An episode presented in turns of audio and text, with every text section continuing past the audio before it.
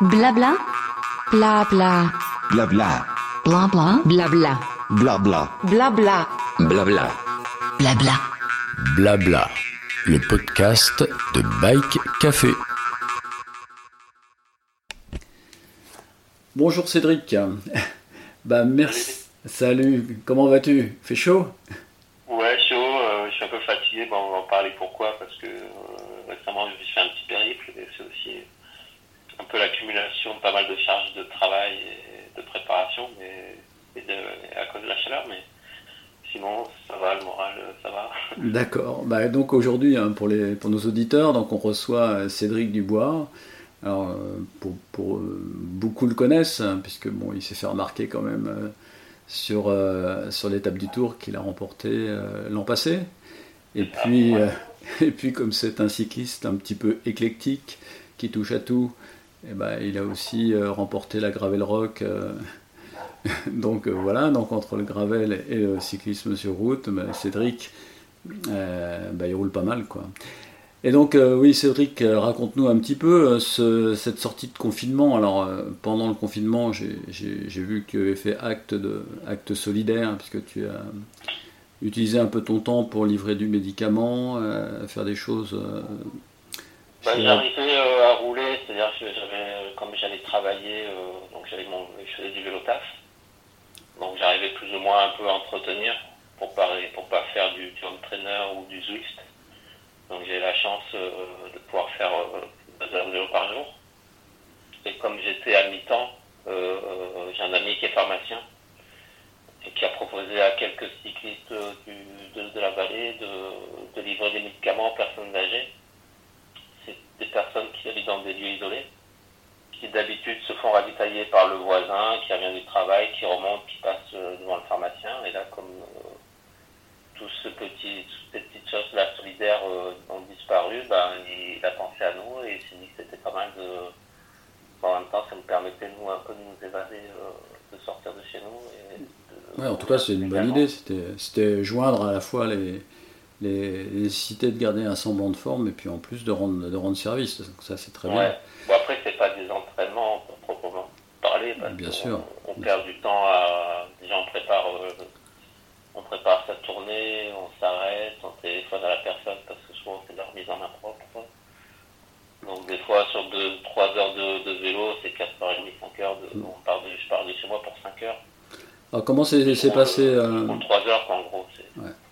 comment s'est passé cette sortie de, de confinement euh, pour toi? Ça, ça s'est bien passé Ouais, bah, j'apprenais, enfin moi j'avais un peu peur parce que j'ai justement je profite, j'ai pu profiter en- du vélo euh, sans voiture, euh, des chemins parce qu'on allait livrer aussi par des chemins, donc euh, pareil, on voyait la faune, euh, la faune s'approcher des habitations. euh, moi j'ai des amis, bah, qui- enfin, moi j'ai pas eu l'occasion, mais j'ai des amis qui sont allés livrer au Turini. Et ils ont vu pas mal de pas mal d'animaux en liberté, euh, voilà, qu'on n'a pas l'habitude de voir parce qu'ils sont assez méfiants. Donc j'avais peur de tout, de tout revoir, euh, revenir à la normale et bon, ça se confirme que c'est pire qu'avant quoi. C'est- Eh oui. Donc j'étais un peu an- anxieux, puis bon après on s'habitue vite hein, au- à ce retour-là. Et au niveau vélo, euh, donc comment tu as, repris hein Donc euh, parle-nous un petit peu de ton début de saison euh, qui a du coup été très très retardé par rapport à, ce qui s'est passé, donc à part ce confinement qui nous a bloqués tous. Comment comment tu as repris et quels sont tes, premiers objectifs de l'année? Enfin, j'ai vu que tu avais roulé l'autre fois vers le Ventoux, tu as fait un gros périple. Ça fait partie de ton plan En fait, euh, bon, on a su rapidement qu'il n'y aurait rien euh, jusqu'à la rentrée en septembre. Donc on reprend le vélo, mais bien sûr on, se refait plaisir. Pour moi le vélo c'est pas que les compétitions, les événements, pas des événements, c'est aussi des activités. Enfin pour moi le vélo c'est surtout des activités, pas des entraînements purs, c'est aller faire des, des belles virées.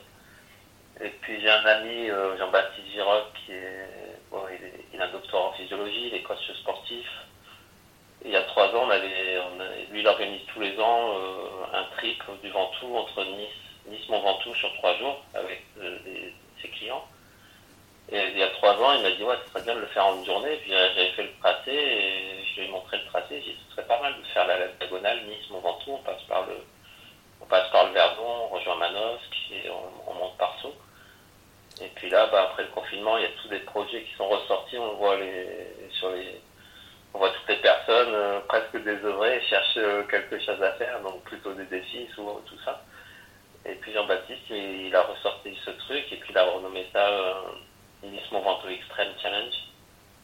Et donc l'idée c'était de, pour euh, une poignée de cyclistes, bah, relier Nice au Mont Ventoux euh, sur la journée. Ça fait 270 km et il y a 5000 mètres de dénivelé.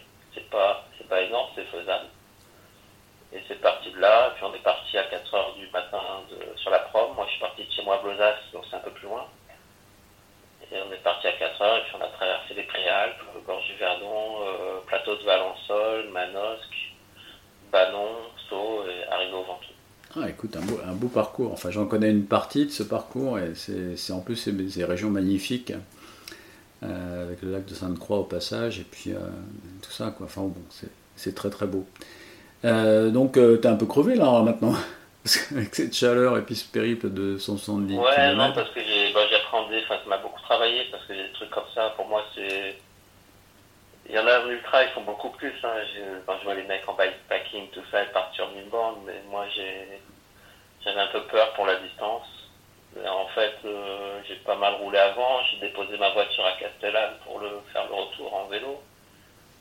Et j'ai pas mal perdu, enfin, j'ai mis pas mal d'énergie euh, là-dedans, et ça s'est bien passé le jour J, et puis après, j'étais vraiment j'ai une grosse fatigue. euh, En général, enfin, souvent, on n'a pas envie de couper. Quand on a des trucs comme ça, c'est comme quelqu'un qui fait un Ironman ou des gros trucs. C'est vrai que derrière, il faudrait arrêter complètement en 3-4 jours. Puis moi, je, je dis, tiens, je vais un peu rebondir là-dessus. Et en fait, j'aurais dû, j'aurais dû couper complètement. Ouais, bah oui, euh, on est sportif, euh, je sais un peu ce que c'est. Mm. On a fait aussi pas mal de courses à pied et que finalement on n'arrête jamais quoi en fait, parce qu'on a Ouais. peur de, la- de lâcher. On a tellement envie, ben voilà, qu'on a toujours envie de faire ça. Ouais. C'est dur de, de, de se dire, oh, aujourd'hui, je fais rien. Pas Ouais. On a toujours envie de, faire, de profiter de faire quelque chose. Et donc, euh, quel, est, quel est ton programme? Alors maintenant que tu as un petit peu plus de, de recul, comment ça va se passer? Est-ce que cette année encore tu participeras à l'étape du Tour euh, et, et tu vas continuer aussi euh, à faire quelques, quelques épreuves de gravel Oui, bah, moi en fait j'ai un peu plusieurs casquettes, donc j'ai le team Grand, Grand de France donc, pour lequel je cours pour les cyclosportives. Donc on a on a le programme qui est reporté sur la rentrée, donc on- ça va attaquer euh, en août, le 2 août. Moi j'ai j'ai une cyclo ici euh, à Saint-Martin-des-Ubis. Après c'est euh, début septembre, bon, il y a l'étape du Tour. Et il faut que je vois à peu près le calendrier sur les sur les épreuves à venir. Euh, Il y a la Mercant Tourbonnette encore chez nous fin août, le 23 août. Donc il y, a- il y aura des épreuves. Et après le gravel, ouais, moi c'est bah, c'est ma deuxième casquette, c'est que euh, je prends beaucoup de plaisir en gravel parce que c'est bah, voilà, on est dans la nature, il n'y a pas les voitures, on change, euh, c'est plus les mêmes routes, on cherche, euh, on cherche des parcours. Donc ça, ça m'intéresse euh, pas plus que un peu plus que le grand fond on va dire, parce que c'est c'est aussi la nouveauté. Ouais, je, Beaucoup de et, nouveautés, et tu- le matériel, euh, voilà, des, des nouvelles personnes. Ouais, puis tu nous, Et ra- après- tu, tu nous, ra- tu nous enchantes avec tes photos parce que euh, bah, pour ceux qui ne te connaissent pas, il faut qu'ils aillent vraiment sur ta page Facebook, qu'ils voient un petit peu tout ce que tu publies. Les photos sont superbes. Tu, euh, enfin, tu allies, euh, justement, c'est pour un type qui est performant, parce qu'on va te qualifier de, comme ça, parce que tu es, quand même un, un compétiteur, et quand tu t'alignes sur quelque chose, en général, tu finis pas loin de la tête, ou tu finis même en tête. Mais euh, quand tu te balades, tu évoques effectivement cette ouverture sur la nature, tu la traduis aussi en images, en nous faisant partager euh, la beauté de tes parcours. Et ça, c'est... Ouais, parce que chez moi, euh, bah, c'est sûr, les... c'est peut-être pas super connu. Enfin, le, l'arrière-pays niçois, c'est sûr que c'est pas les Alpes du Nord, c'est pas le Galibier, c'est pas les grands cols, mais on a quand même de sacrés paysages. Et quand bah, moi, j'aime bien partager mes sorties Facebook, et des fois, le, le- le tracé que je mets, bah, les gens, ils vont voir, euh, voilà, ils vont voir un dessin sur une carte. Mais c'est bien de mettre des photos pour, que les gens puissent se rendre compte euh, de, de là où on passe. Quoi. Ça peut être euh, sur la frontière au col de Tente, enfin, c'est des trucs comme ça. C'est assez Ouais. méconnu, mais c'est- vraiment des endroits qui valent le détour. Ouais, j'ai eu l'occasion aussi d'aller à, à dans autour de, de Risoul, là, c'est des, c'est des endroits derrière, enfin, dans cet arrière-pays euh, de Côte d'Azur, enfin on connaît que la Côte d'Azur finalement, hein. les gens roulent souvent le long de la mer, mais euh, quand on s'aventure un petit peu derrière, il y a des choses incroyables à découvrir. Ouais, bah, si tu prends l'arc euh, des Alpes du Sud, c'est-à-dire tout ce qui est en dessous du Galibier, voire un peu au-dessus, euh, encore jusqu'à l'Alpe d'Huez, c'est c'est les Alpes du Sud, mais il y a énormément de possibilités de gravel, euh, que ce soit Vallée du Queyras, le Briançonnet, euh, Hmm. la Clarée, euh, même plus bas, après sur, euh, on va dire, la, sur Embrun, sur, tu vois, il y a le Parpaillon, Ouais, la, cla- franchement, ouais. chez nous, il y a vraiment énormément de, de choses, même de chez moi, il y a plein de trucs à faire. Ouais. Non, mais c'est un, c'est un beau pays, effectivement, qu'on ne peut pas comparer euh, aux épreuves américaines, parce qu'eux, ils ont des, des, comment, des routes euh, très longues et finalement peu, peu pentues. Nous, c'est un gravel un peu français qu'on peut pratiquer euh, dans ces régions-là, mais qui est tout aussi euh, intéressant, euh, sans que ça soit, Ouais, du, sans que ça soit vraiment- du c'est VTT. c'est montagneux, c'est Ouais, c'est ça, c'est c'est pentu. c'est ça qui est sympa. Il y a des paysages, enfin, il y a- il y a des endroits, tu n'imagines même pas, où tu as l'impression d'être en Mongolie parce que ça fait un paysage de tête.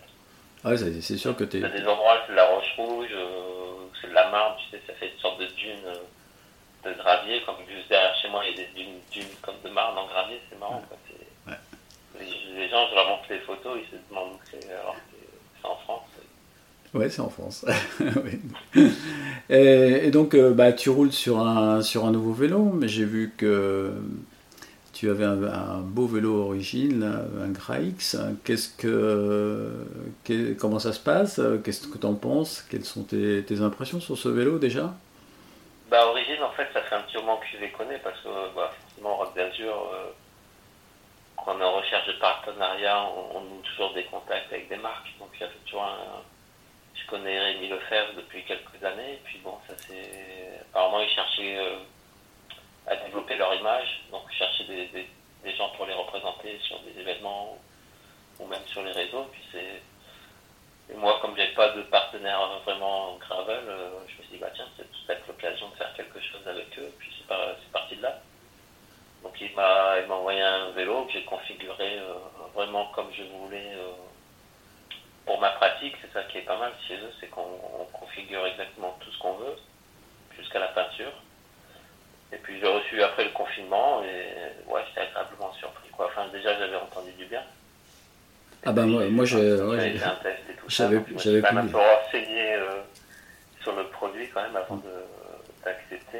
ouais, j'avais publié un article, moi j'avais roulé, sur- j'avais la chance de rouler sur ce vélo en test, et je l'avais trouvé quand même euh, hyper intéressant, à la fois par sa polyvalence et puis son, son confort et son efficacité hein, dans les rangs. C'était vraiment un vélo assez nerveux et très. Voilà, moi la polyvalence c'est ce que je cherchais parce que pour moi le gravel c'est un vélo qui sert pour aller travailler sur la route, comme je traverse tout Nice et tout ça, et il y a quand même des pistes cyclables, des trottoirs, des trucs, il peut y avoir de la pluie ou l'hiver, ou, ou je remonte aussi, il y a des pistes pour remonter euh, chez moi, donc je cherchais quelque chose de hyper polyvalent et qui fasse aussi bien un peu vélo de route et puis pouvoir euh, basculer directement dans les chemins. Et puis ce, vélo, bah, il s'y prête bien. Puis il, il a des, pas mal de qualités. Et après, on entend beaucoup de choses. Voilà, quand on, on lit, on peut regarder des forums, des trucs comme ça. Bah, il y a toujours des critiques et tout ça parce que voilà, le- parce qu'on va dire qu'un vélo, il vient de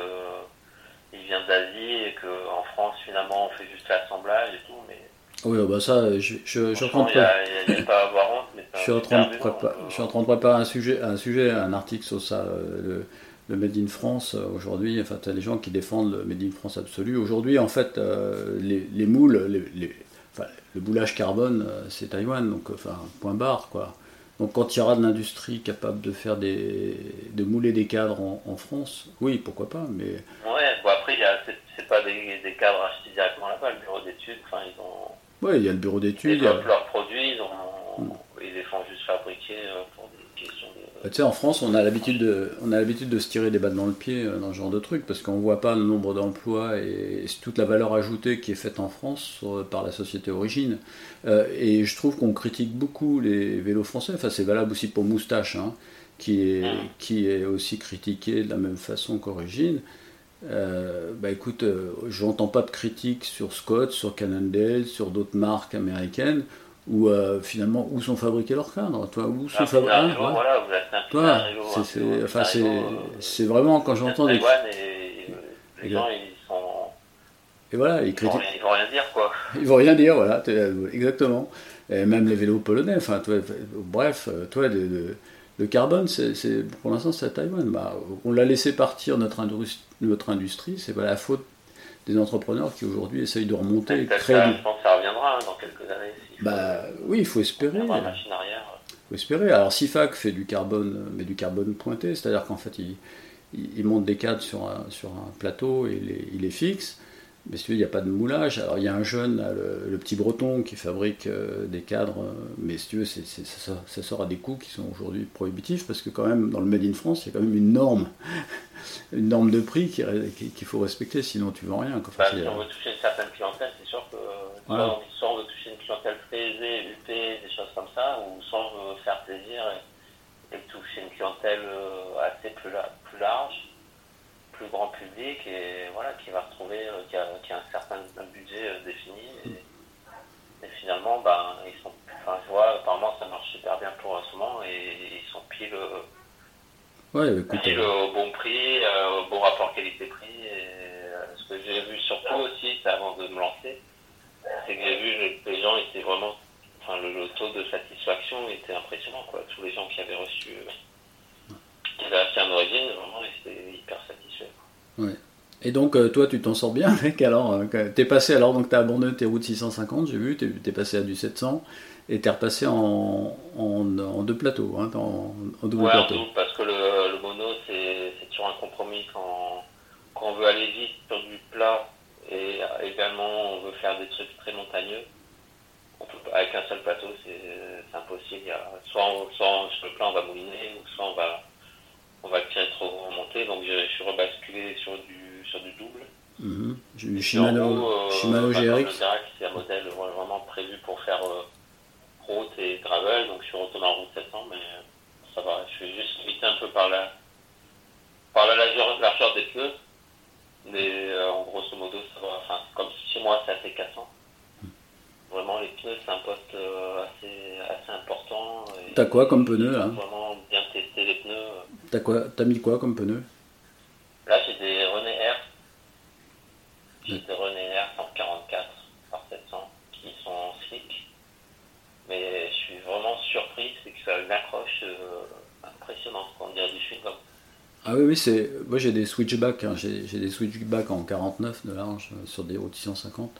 Et euh, René Air, c'est pareil. Et en fait, dans les gonflants euh, très peu, des, ça, ça, ça accroche même mieux que des pneus cramponnés. Ah Euh, ouais, ouais, c'est moi, en motricité, j'ai c'est un incroyable. gros ballon, j'ai j'ai pas, j'ai pas les crampons, mais par contre j'ai un ballon assez, assez gros et je, suis, je roule à 1,6 kg, 1,8 kg. Ouais, c'est ça, ouais. Et sur des, sur des autres pneus, à ces, à cette ces pressions-là, bah, je, vais, je vais talonner. Et si je veux pas talonner, bah, je vais être surgonflé. Donc genre, euh, ça va être le casse-tête euh, permanent. Et là, avec euh, ces pneus-là, vraiment, c'est. C'est- assez surprenant. Ouais, c'est intéressant ça. C'est, toi, c'est pareil. là, Bon, c'est évidemment des, des pneus qui coûtent, euh, qui coûtent assez cher, mais euh, en termes de durabilité, là, bah, Jeanlin Sprit, là, ils ont fini le Tour de France euh, randonneur. Il a fait, ils ont fait 4800 km. Il a monté des René Hers. Quand tu vois le degré d'usure du René c'est assez, assez incroyable. Quoi. Ouais, sur route, tu peux faire 8000, 8000 km. Donc Ouais. finalement, un, un pneu que tu payes deux fois plus cher, tu à le faire, à faire durer deux fois, même trois fois plus longtemps qu'un pneu euh, deux fois moins cher. Donc finalement, c'est Oui, c'est ça. ouais.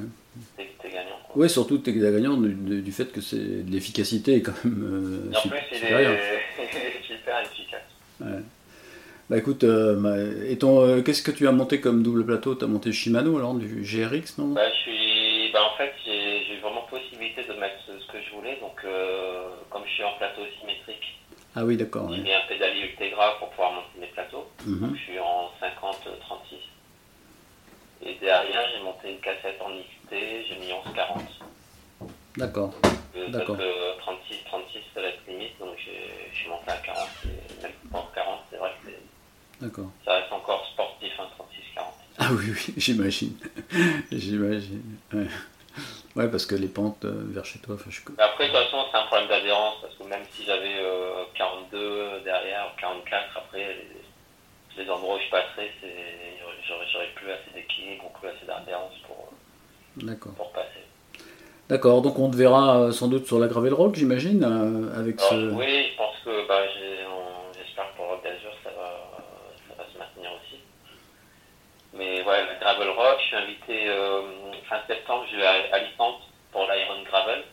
Ah, super. Donc c'est c'est pas une compétition, c'est un parcours, il y a 170 km et 5000 mètres de dénivelé. Mhm. Et il y a un format plus court à 105 km et 3000 de dénivelé. Donc D'accord. c'est sur Alicante fin septembre, ça va être pas mal. Bon, bah écoute, euh, c'est un beau, beau programme. la Gravel Trophy, je crois que tu y seras aussi. Hein. Ouais, Gravel Trophy, ouais, bah oui, j'ai... octobre, ouais, sur deux jours.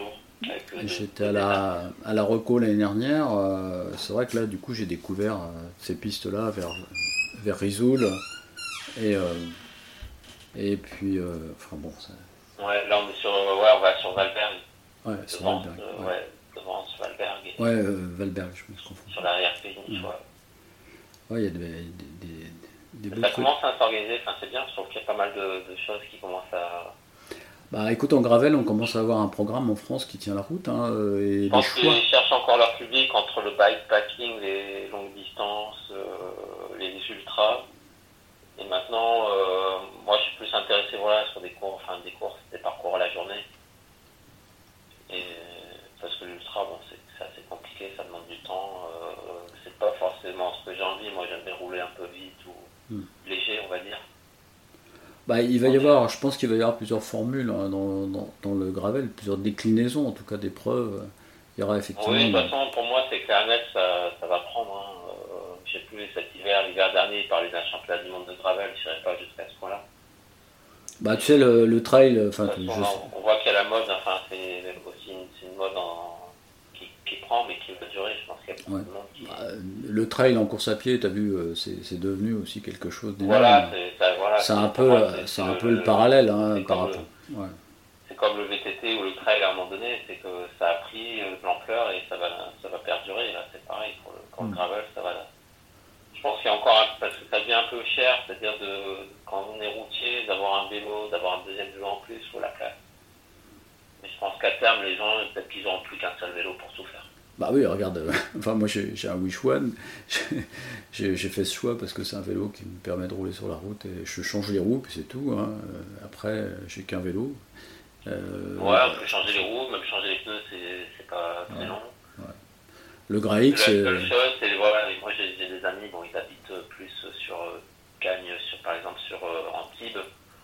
Là, c'est compliqué d'aller chercher des, des parcours et tout, mais quand on habite un peu à la campagne, Ouais. Là, si on a un terrain de jeu qui s'y prête, euh, moi, la, la route, j'ai enfin, j'ai plus beaucoup d'intérêt à rouler sur route. hein, je je Bah, pour changer, mais je pense qu'il y a, y a pas de- Si on veut s'amuser maintenant, si on veut dé- si ça fait 15-20 ans qu'on fait du vélo de route, euh, ouais, je pense c'est que c'est ça. le moment là de, de, de passer à autre chose et tenter, tenter l'aventure en gravel. Ouais, c'est un peu ça. Je pense que effectivement, aujourd'hui, les gens qui passent au gravel, bah, d'abord, il y a les... je pense qu'il y a les urbains aussi qui ont commencé, tu sais, à faire des ronds en ville avec des avec des fixis, puis après avec des, vélos un peu plus élaborés, puis qui ont mis des dérailleurs, puis qui ont vu qu'autour de la ville, il y avait quand même la campagne. Donc ceux-là, ils sont passés au gravel sans passer par la case euh, FFCT, euh, FFC, euh, etc. ou VTT. Et puis, euh, bah, il y a les VTTistes qui en ont marre de faire des ronds de 30, 40, 50 km, qui voudraient faire un peu plus. Et puis il y a les routiers qui en ont marre d'être tassés par les bagnoles, puis d'avoir de, de faire sans arrêt les mêmes parcours, alors que l'alternative qui souvent longe la nationale ou la départementale qu'ils ont l'habitude de prendre, euh, le chemin quoi, qui, qui démarrait à droite, qu'ils n'avaient jamais osé emprunter à cause de leurs roues super légères, aujourd'hui il leur est ouvert par des vélos comme ça. Quoi. Donc Ouais, euh, c'est exactement ça. Il y a, le, il y a le, le mec qui fait du vélo taf toute la semaine, et puis son vélo le week-end, bah, il va le sortir, il va Ouais. aller faire des, des parcours euh, dans, sa- dans son département, sur des pistes. Il y a des communautés comme ça qui se forment et les gens s'échangent les tracés aussi parce que c'est pas évident aussi de. À VTT, c'est facile, un peu, on peut aller n'importe où, mais en gravel, oui, il y a des faut limites. pas- Il faut quand même trouver des parcours, donc les gens ils commencent à, à s'échanger euh, des, des fichiers GPX pour avoir des parcours autour de chez eux. Ok, bah écoute, euh, bah merci, euh, merci Cédric d'avoir passé un petit peu de temps à, au comptoir du Bike Café à blablater avec moi. Et puis, euh, bah écoute, on te souhaite euh, bah, déjà de, de, te reposer un peu. Repose-toi parce que bon, Ouais, quand on a fait, il faut que tu te refasses un petit peu. Euh, en plus, avec cette chaleur, c'est pas vraiment le moment de, de trop forcer. Je pense qu'il faut, il faut euh, se reposer un peu pour repartir. Et puis, euh, bah, bonne saison. De toute façon, on va te suivre. hein, donc sur, euh, sur Strava, sur, euh, sur Facebook. moi, je, je- je contemple tes photos et j'admire tes, tes parcours. Donc voilà, bah, écoute, merci beaucoup Cédric. Et puis, bah, à très bientôt. Bah, J'espère qu'on se verra sur les, peut-être sur le Rock d'Azur.